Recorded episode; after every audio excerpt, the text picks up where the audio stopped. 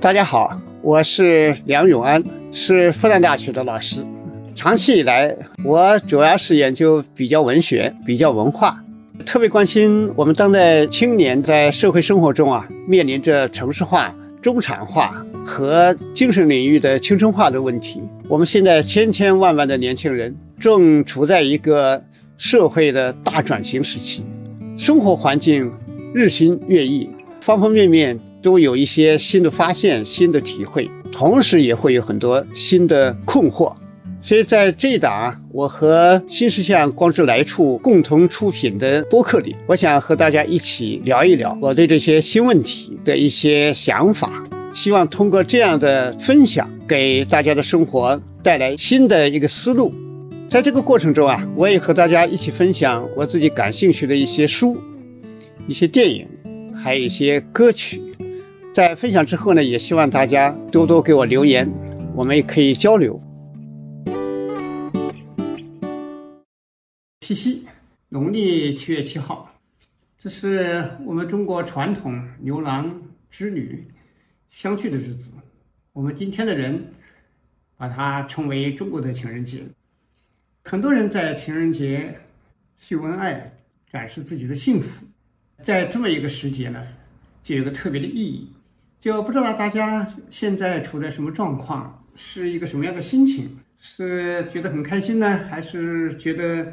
自己像一个孤岛，嗯，看到别人秀恩爱啊，就很羡慕，甚至有点嫉妒。我觉得我们这些单身的朋友们一点都不用为此伤感，因为啊，这个世界上没有两全。哎，单身呢，其实是我们现在生活中的幸福之一。就我知道啊，很多在恋爱中的人其实也有很多苦恼啊。你比如说男孩子，他要。买个礼物送给女朋友，自立的年轻人啊，在这个阶段其实呢也很艰难。那么要买一个让女朋友高兴、看上去不错，但是呢也不能花太多的钱的，那这时候呢就很费心思，所以甚至有时候可能会有点苦恼。单身的人们呢，你要意识到自己也有自己的快乐，既有寂寞，同时呢又有自由。所以今天。我们的人如何在七夕这么一个特别的日子里边，去感受自己的生存，去发现自己的价值，能够认识自己的生活需要什么，啊，自己有哪些内心深处的可以去体会的更深的啊这些情感，那这都是非常非常的对我们来说啊，对生命成长是非常有意义的。我们这一代年轻人，啊，其实包括八零后、九零后、零零后，都可以说是第一代东奔西走的人，生活里面有更大的漂流感。我们完全可以想象，以前你现在到中国的乡村，你像我前天在安徽皖南一线去一个老乡村黄村，啊，这里面呢。和里面的乡民聊天儿啊，和这个有的七八十岁的老人那一起谈谈现在的日子，那他们说起来就源远流长啊啊，这个房子都是曾祖父的，人一辈子就在这里，所以那个根呐，就像后面那个老树一样的，深深的、稳稳的，一天又一天，一年又一年。我们今天的年轻人是进入了移动社会。城市化、工业化，啊，求学、求职，啊，各种打工、各种相遇，所以我们人心深处是必然的，充满了迷茫，充满了不安，充满了不确定。所以，比起过去的人们，比起自己的祖祖辈辈，我们的孤独，我们内心的这样的一种苍茫感，那是非常非常浓烈的，浓烈到什么程度呢？我们都来不及去体味一下自己的乡愁，所以这是我们今天这一代人的他的一个非常不一样的处境。所以这时候，我觉得我们的我们现在的年轻人需要一种能力，就是给自己搭一座鹊桥。这个鹊桥呢，不仅仅是牛郎织女他们去相爱的这么一个跨越银河的桥，其实是更宽的，让我们和这个世界联系起来，有一个丰富的心灵的、灵魂的这样一种相伴、相随、相互推动。所以，一个人在这个世界上，一定是爱自然、爱人类、爱生命、爱我们社会中万万千千的努力生活中的人们。我们在这个世界上找到一件我们自己喜欢的事儿，找到自己喜欢的人，那这就是我们一种当代新的年轻人应该有的生活。所以，我们因为我们年轻啊，我们不是生活的很全面，我们都是一步一步的打开的。所以，什么叫年轻呢？其实我们心里边还有待去释放的东西很多，不知道的东西也很多。因为不知道，我们要去碰撞的东西也很多。所以，我们和世界的互动实际上是既丰富又尖锐，甚至有时候还很扎心。这无论如何，不管怎么样，我们今天再也不能像以往的人们在一亩三分地里生活了。我们不得不走入大世界，然后我们在这样这个世界里面，到处是陌生人的世界里边，我们必须去和同气相求的人互相看见，走到一起。从我来说啊，我觉得我们今天的年轻人。特别需要一种能够建立起特别好的友谊的这样一种能力，就是爱情，我们讲的很多，我们觉得特别美好，对它的期待非常高。但实际上这里面有一个基础，你要有好的爱情，你肯定在这个世界上，首先是有能力去建立特别好的友情，有这么宽厚的一个友情的建设能力，然后你面对爱情的时候，你才是一个温暖的人。是一个情感宽阔、有很好的容纳力的人，是一个和这个世界一起成长的人，是和自己相爱的人能够互相牵手，能够走过各种起起伏伏生活里面的苦辣甜酸的人。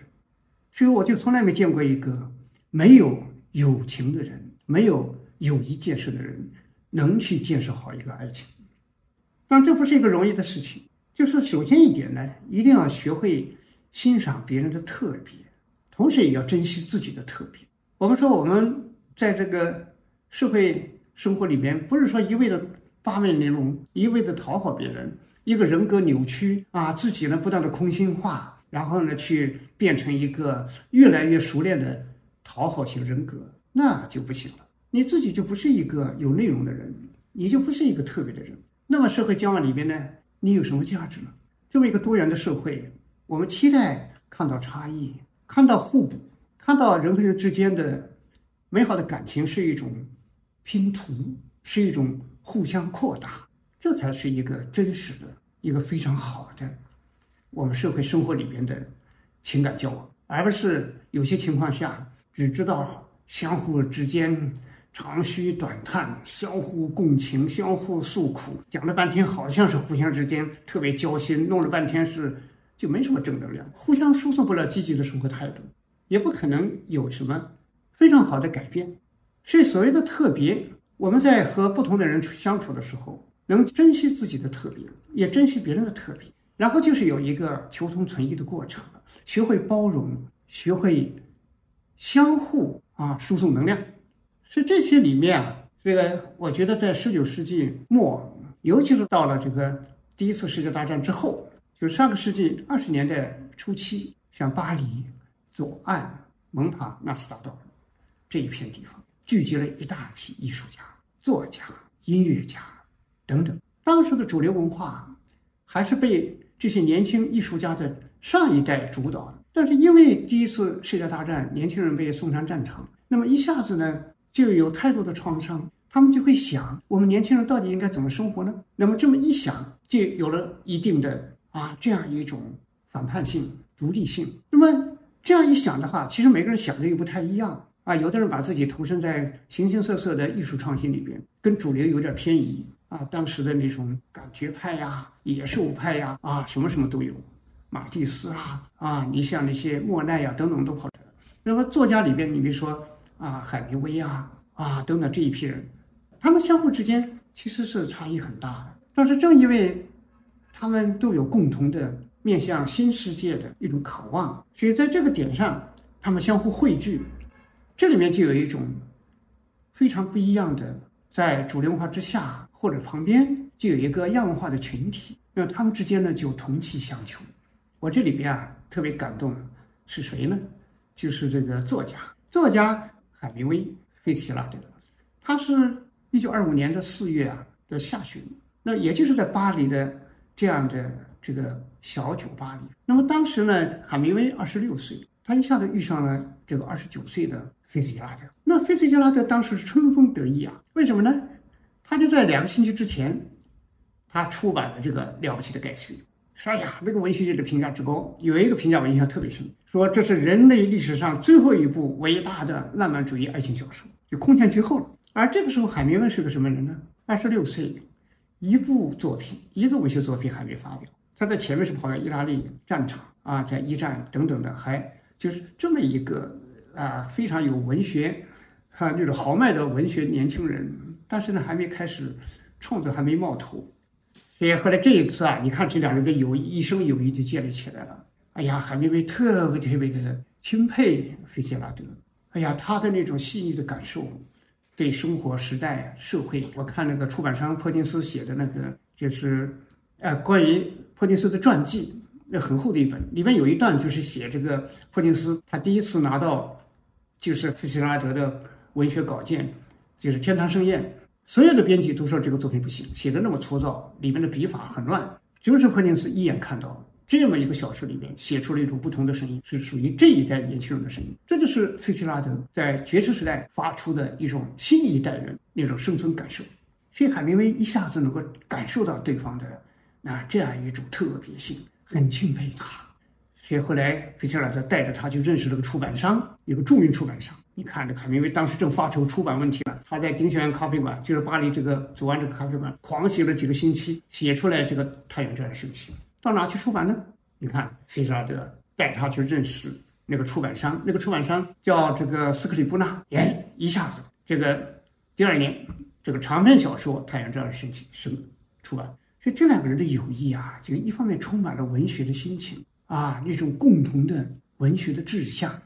而且都非常有天赋，而这个天赋是太不相同了啊！费希拉德那么细柔、温和、深情，而这个海明威这么豪迈、硬汉啊，人是可以被打倒，但是永远不会失败啊！就这样，但是他们两个就是互相欣赏啊，互相之间有那么好的一种共振啊、互补。但是这个不是说你好我好，你看这里面我为什么说感动呢？如果你光说到这个地方，我还觉得还算是文学的一种情谊，但是。这个海明威他特别的叹息啊，这个友谊里面包含着叹息，叹息什么呢？他觉得这个费希拉德是完蛋了，为什么呢？因为他娶了沙尔达这个妻子，这个妻子呢家里挺富裕，喜欢社交，年轻时候喜欢跳舞，结婚以后呢就放弃了跳舞啊，就是把这个费希拉德带到社交界，到处去应酬。他们家被美国人称为什么呢？称为美国的一场不散的宴席。而作家我们知道是绝对需要有安静。能够沉浸在文学的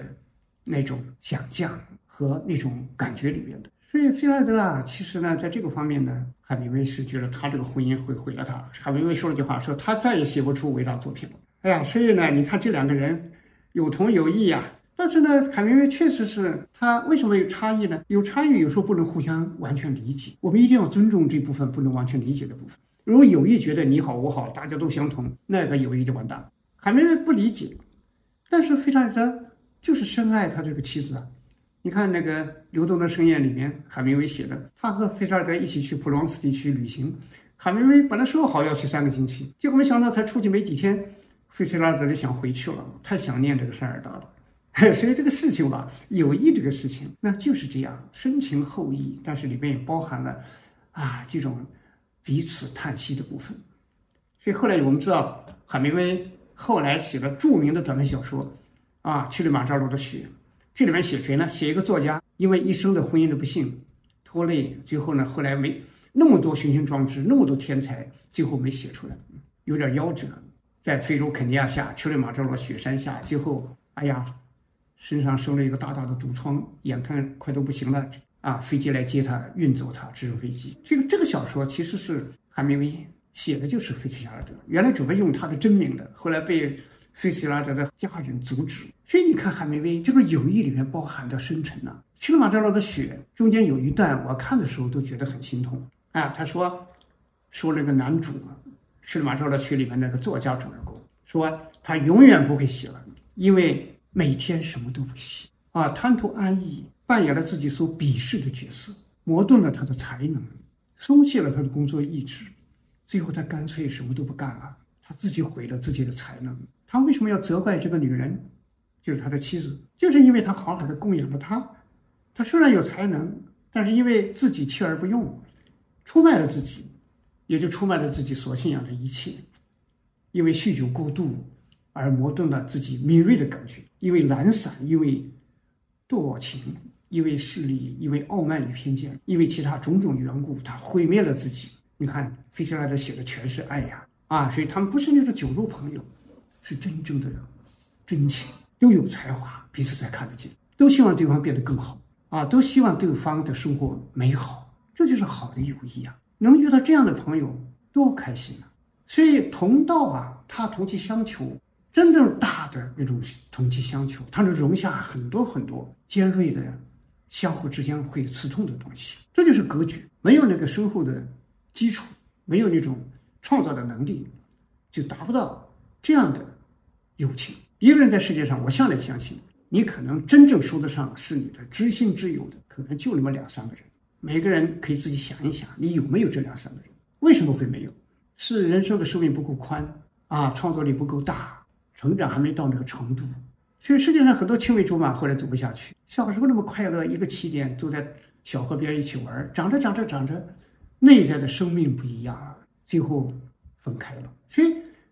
历史上。这样一些精神非常成长蓬勃的人，他们之间也会产生巨大的对立，但是最后还是会内心深处，哎呀，哪怕是破口大骂，互相之间，但是内心深处还有一份钦佩，还有一份想念。没有对方，世界很寂寞。所以你看那个狄更斯，跟那个萨克雷，十九世纪英国最杰出的两位作家，这两个人后来呢，这个狄更斯呢，名声当然比萨克雷当时要大，结果他被误传。啊，说是萨克雷好像批评了他什么作品，他觉得萨克雷怎么会这样说话啊？觉得对自己那么缺乏诚挚的感情，所以后来不理他了。他们俩后来好多年在各种场合见面，都故意视而不见，头就转到另外一边去。但实际上他们心里真的是不能互相接受了吗？不是这样，哎呀，就是别在那里。所以后来最后有一天，狄更斯在一个地方。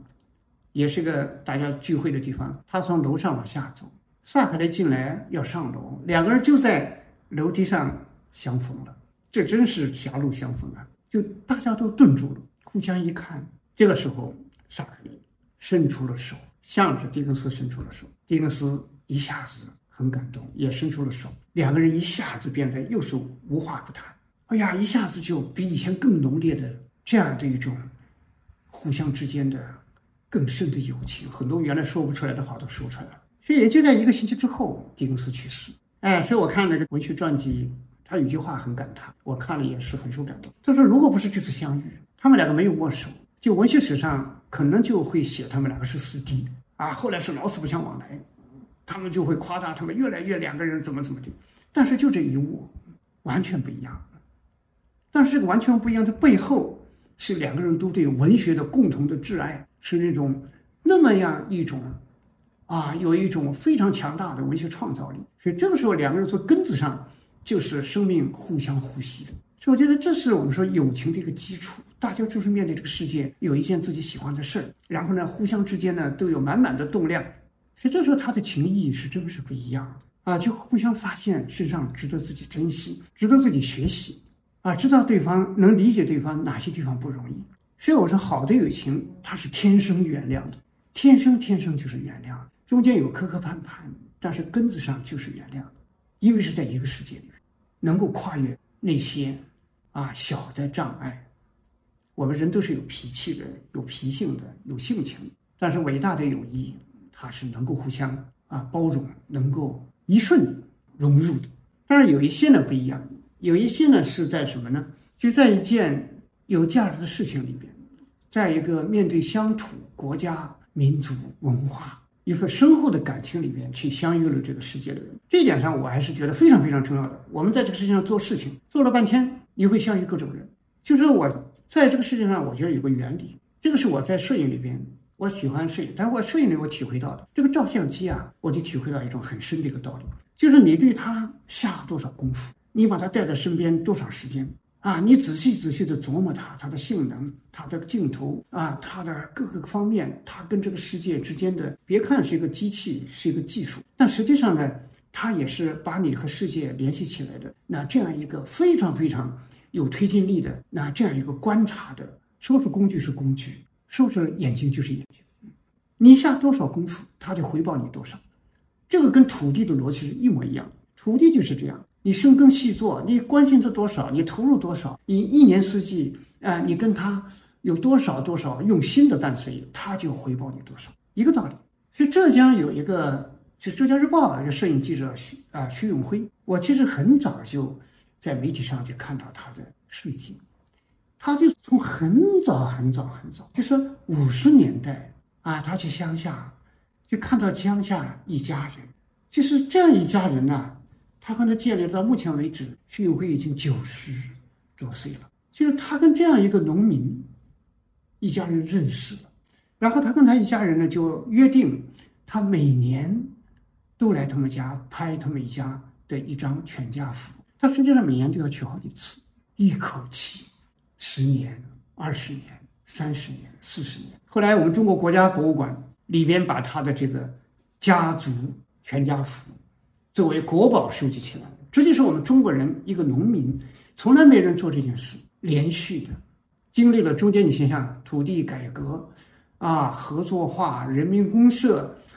哎呀，后来形形色色的运动，还有文化大革命，啊，哎呀，后来改革开放，哎呀，的乡村改革等等，这幅照片一一一年又一年，然后呢，生儿育女，生老病死，啊，世代交替，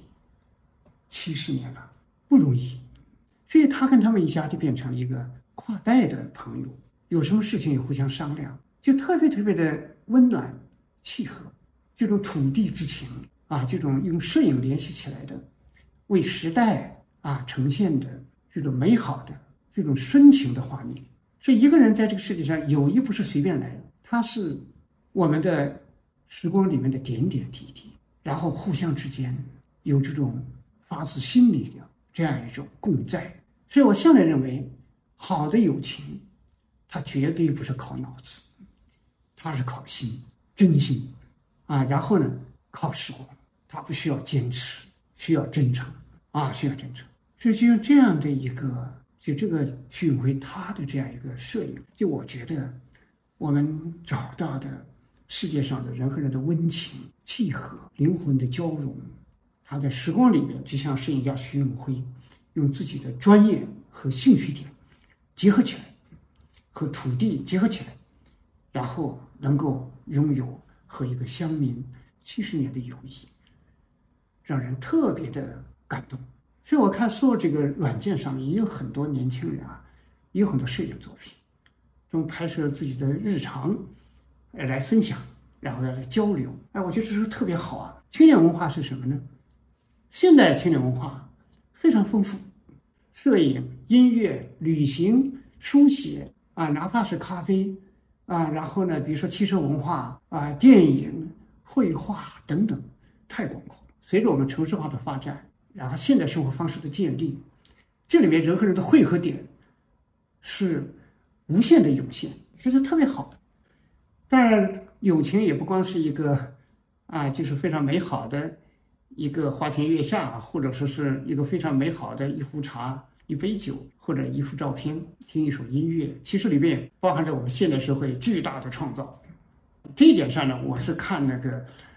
蒸发明蒸汽机的瓦特他的事迹的时候，哎，我是非常的感动的。你说这个一七五七年吧，那时候工业革命还没全面展开，全面展开呢是往后要这个二十来年了。就是苏格兰地区啊，就是英国苏格兰地区的格拉斯哥大学，就是他呢看到这个瓦特，瓦特呢心灵手巧，尽管没上过多少学，但是他的那种工艺能力很强。后来就让他在格拉斯哥大学啊，很热心的给他啊想办法让他在那里开这个修理店，因为大学也需要需要修理很多仪器设备啊。所以瓦特当时生活有点困难的，这么一来的话，他就走出了这个困境，所以他和这个教授和这些就关系就很好，就打破了我们那种所谓的劳力者和劳心者的这个界限。所以中间呢还有一个物理学家，啊，同时也是个化学家，啊，布莱克，那跟他呢经常，哎呀谈这些技术啊，谈什么，就成了很好的朋友。但这个朋友不光是朋友，不仅仅是朋友而已。他们这些教授想办法，你看还给他在格拉斯哥大学给他弄了一个数学仪器制造师的这个这么一个啊这个称号职位，还给他弄了个车间。没有这个，这个很很难想象后面的蒸汽机了。所以他这个小店啊，啊开了五年之后，那他因为修理蒸汽机的时候，原始的蒸汽机很简陋，他就想提高它的效率了。他那个时候啊，就是，哎，大概已经到了这个一八六几年的时候，他是大概是开店五年之后，他才亲自看到一台蒸汽机，哎，他还想改造它，所以看了很多材料，那么后来，进行大量的实验，但这个怎么回事呢？都需要钱呐。你看他也没什么多少钱，所以呢，你看这时候一个富人来了，啊，这个富人，这是一个就是罗巴克，这个罗巴克呢是个非常成功的企业家，赚了不少钱。有一个钢铁厂啊，我们说今天说家里有矿，那人家是真是有矿，他就出面赞助他，大量资金啊，然后呢一起来，所以说这个事业过程很麻烦呐。最后干了八年，干了八年什么个结果呢？就罗巴克就破产了。嗯，这个破产他也无怨无悔啊，啊，这互相之间的情谊是很深的。那么立刻呢也就出现了另外一个富人，就波尔顿，他是个铸造厂的老板，也是有工厂的人，有钱。你看。博尔顿和瓦特他们两个的情谊，新的合作者，新的朋友，合作了二十五年啊，最后把博尔顿的钱也花的差不多。你说没一点大格局，没一点志同道合，怎么能走到后面的蒸汽机成功那一步？啊，中中间也经历了太多的困难，到一七七六年成功。这里边啊，除了瓦特的这种不畏艰苦、奋力的创造之外，没有那两个富人的友谊啊，那种赞助推动，那也是不可想象。为什么有这个友谊呢？因为当时英国还是一个充满了发明的热情的时代啊，那个初级的那个蒸汽机已经有了人工动力，整个社会出现了一个新的气象。一个蒸汽机一匹马力的话，可以顶替二十八个人工作。这不光是个经济问题，其实给人一种崭新的感觉。所以这两个人呢，除了能够办企业，同时呢也有一份好奇心，啊，对于新技术、新的科学的一种内心深处的热情，所以正是在这个点上，他们和瓦特联系在一起。所以这个是我们说啊，我们在这个世界上，我还是非常的钦佩、非常的尊敬这样一种生产者相互之间的他们的深情厚谊，给整个社会带来了财富。给社会带来了巨大的时代性的推进，啊，瓦特多普通啊，一个工匠，教授们把他请到了格拉斯哥大学，企业家给了他那么好的资金支持，共同谱写了那个时代最伟大的技术创造。我们今天讲工业革命起点就是瓦特的蒸汽机，我们今天所有的生活。都跟他有关系，所以这就是不光是我们值得钦佩，他们互相之间温馨，也是值得我们永远铭记，也会让我们明白我们应该有什么样的友情。所以我说，在今天这么一个七夕的时候，哎，我是内心的心情是给所有年轻人的祝愿。所以你如果还单身的话，你要先有幸福感。哎呀，快乐的单身汉。快乐的单身人，挺好的。大家去看看克里南伯格写的《单身社会》，哎呀，那里面把单身生活写得很透。你会拥有的社会的空间等等，就看你能不能去打造。但是同时呢，也特别特别的祝福那些幸福的伴侣，幸福的爱情让人看到里面的啊那一份温柔和他的天长地久。好的爱情确实是带动我们、推动我们去创造新的时代价值和天地。你说日本作家，我非常钦佩像谷崎润一郎在他啊这个人呢，其实呢，他前面啊，这个是结过两次婚的，都失败了。但第三次呢，哎呀，那么深厚的爱，这个直接就决定了他的写作，有一种非常深的内在的那种情感的那种丰富深邃。所以他自己后来也写啊，啊，他说如果没有我这么崇拜的高贵女性，她说的就是他的夫人孙子，我是无法创作的，啊。今日终于邂逅了你，你始终在我的脑海里，我就这么不不知不觉地写出来了。所以今后因为有你，我的艺术境界一定可以更丰富啊！即使我们俩暂时分开，只要想着你，我就可以涌现出无限的创作力。我对他对我来说，你看古诗润一郎说，对我而言，不是为了艺术的你，而是为了你的艺术。说若是没有你，我今后的艺术也不会成立。说，如果你与艺术不能两立啊，不能共存，那我毫不犹豫地抛弃艺术。哎，这就是爱情力量。就理通过女性，通过爱啊，学会了理解生活，看到了自己的灵魂啊，两个人的共鸣，一起去啊，一起去向前，哇，打开了完全不同的一个新的生活天地。所以，我们在这里为什么就要？好，要祝福这个幸福的伴侣。但是没有幸福伴侣的人怎么办呢？你也要快乐，你要看到自己单身的快乐。首先呢，一定要明白，单身的人可以做一个特别快乐的啊，单身的在这个世界上的人那那样一种快乐的拥有者。就是首先你快乐以后呢，你才会有更多的朋友。一个不快乐的人，天天在那盼望温暖的情谊，那不是很奇怪？我们大家都不会喜欢一个人整天锁着眉头坐在那里，天天渴求别人来给我快乐，那不行啊！我们今天这个世界啊，就是社会提供的，就是公共的文化资源，比如说电影院呐，啊画廊啊，美术馆呐，啊，形形色色的咖啡馆呐，哎呀，还有行太多了，还有就是旅行型。非常多，哎，才这个时候呢，我们一个人然后跟人相遇，能够在不同的多元的空间里边，那互相对话、分享啊，发现惊奇，哎，我觉得我到外地，我在国外的时候，有时候我喜欢去青年旅社住，哎呀，大家相视一笑，然后还有很多留言，还在本子上留下了很多很多个人的心情和记录，每个人还写下自己的故事，哎呀，非常好啊。啊，非常好。当然，你不是光是靠言谈，你可以通过摄影啊、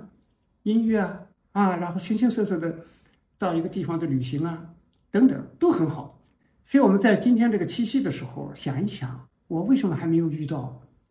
这么志同道合的啊，心情让我特别的美好的人呢？首先自己有什么不足？每个人在这个世界上都能快乐的，为什么没有打开呢？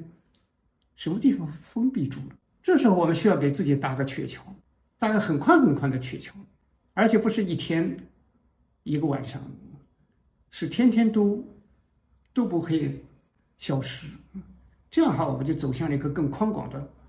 这个世界，这就有一个特别美好的人生了。最近我与新石像光之来处合作了一门“工作之苦”的课程，聚焦这个时代工作的一些新问题。希望能和年轻人在一起，寻找重新建设生活的答案。课程有三十节，如果大家对课程感兴趣，可以搜索“光之来处”公众号去看看。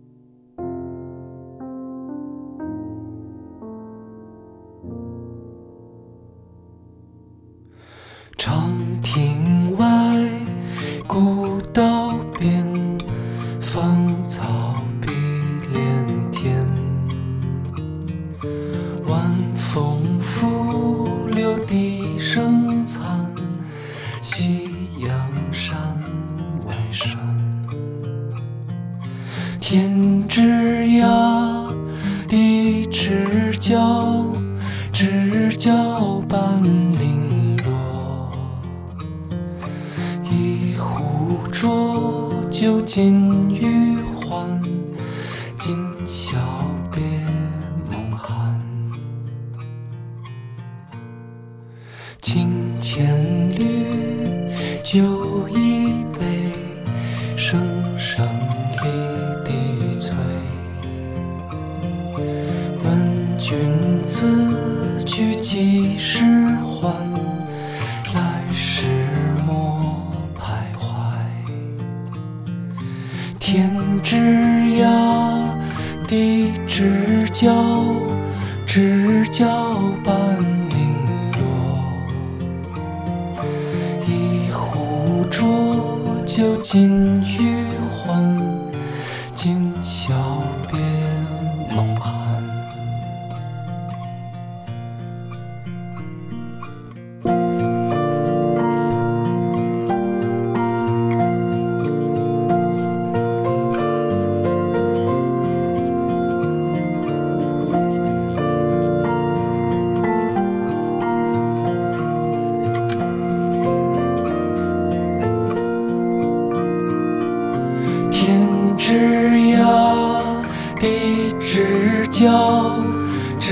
交半零落。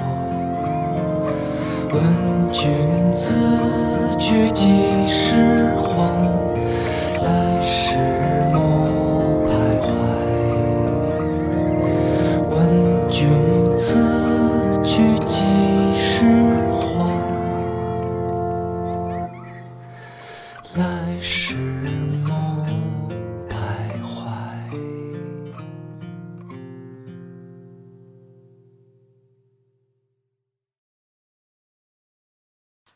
最近，我与新石像光之来处合作了一门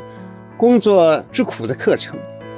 聚焦这个时代工作的一些新问题，希望能和年轻人在一起寻找重新建设生活的答案。课程有三十节，如果大家对课程感兴趣，可以搜索“光之来处”公众号去看看。